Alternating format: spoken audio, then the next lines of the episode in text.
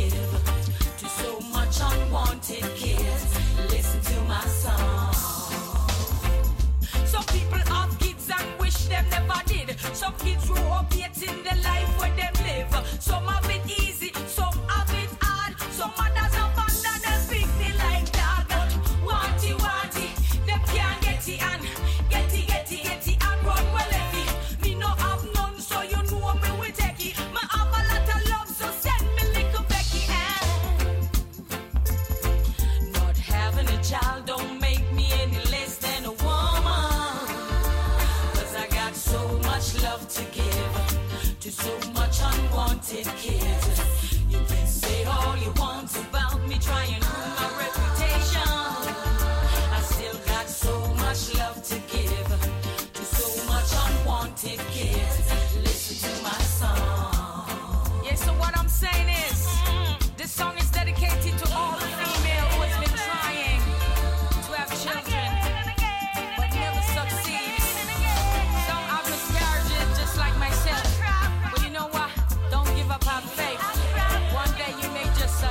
No Less Than a Woman, Infertility de Lady So. Alors la traduction de l'intro, infertilité est un mot que beaucoup de gens ont honte de mentionner. Beaucoup de gens deviennent analphabètes parce qu'ils, quand ils arrivent à ce mot, ils agissent comme si c'était un crime de ne pas avoir d'enfants. Moi, je n'y crois pas, je n'ai pas d'enfants, je pourrais peut-être en avoir un jour. Pendant ce temps, je vais partager tout mon amour. Fin de traduction de l'introduction de la chanson. Alors Macha Merrill a publié en 2008 le livre un jour je suis morte, présenté ainsi, Macha Merrill parle magnifiquement de cette blessure inguérissable, de ce sentiment de n'être qu'une femme à demi, puisque pour elle, on n'est femme qu'en étant mère. Fin de citation. On y parle alors de frustration obsédante. Lady So, dans No Less Than a Woman, donc qui veut dire pas moins qu'une femme, redonne confiance aux femmes qui ne peuvent pas avoir d'enfants et qui le vivent très mal. L'infertilité ou le souhait de ne pas avoir d'enfants est perçu comme une tare, la tare d'une femme qui dévie de sa mission.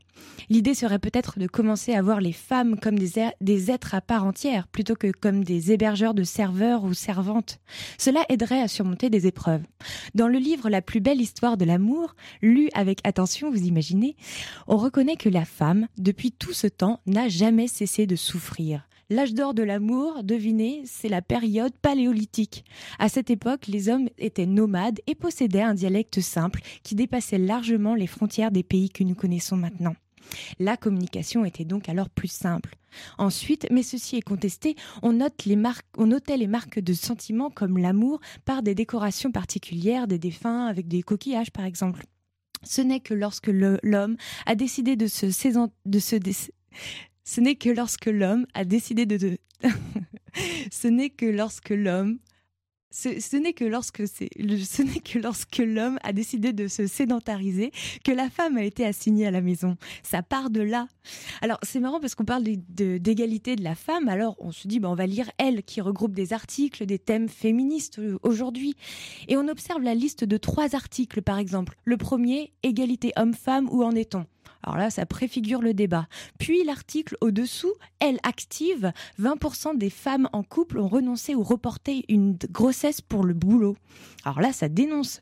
Et le troisième article, cuisine, je suis la reine du pique-nique. Ah Bon, bah voilà, alors être une working girl ou une femme au foyer? Talon ou aiguille? Bon cliché de la femme passionnante sauf en amour ou femme modeste et amoureuse? Mère ou femme ou maîtresse? Ou jeune fille ou meilleure pote? Jupe courte ou baggy Ça ou ça la bonne liaison dangereuse, c'est le fameux ou qui impose des choix allant du j'avoue au bout, des choix bercés par les sirènes ouh, à police qui glissent dans la boue de Virginie Despentes, qui elle par contre mène le débat vers le bas.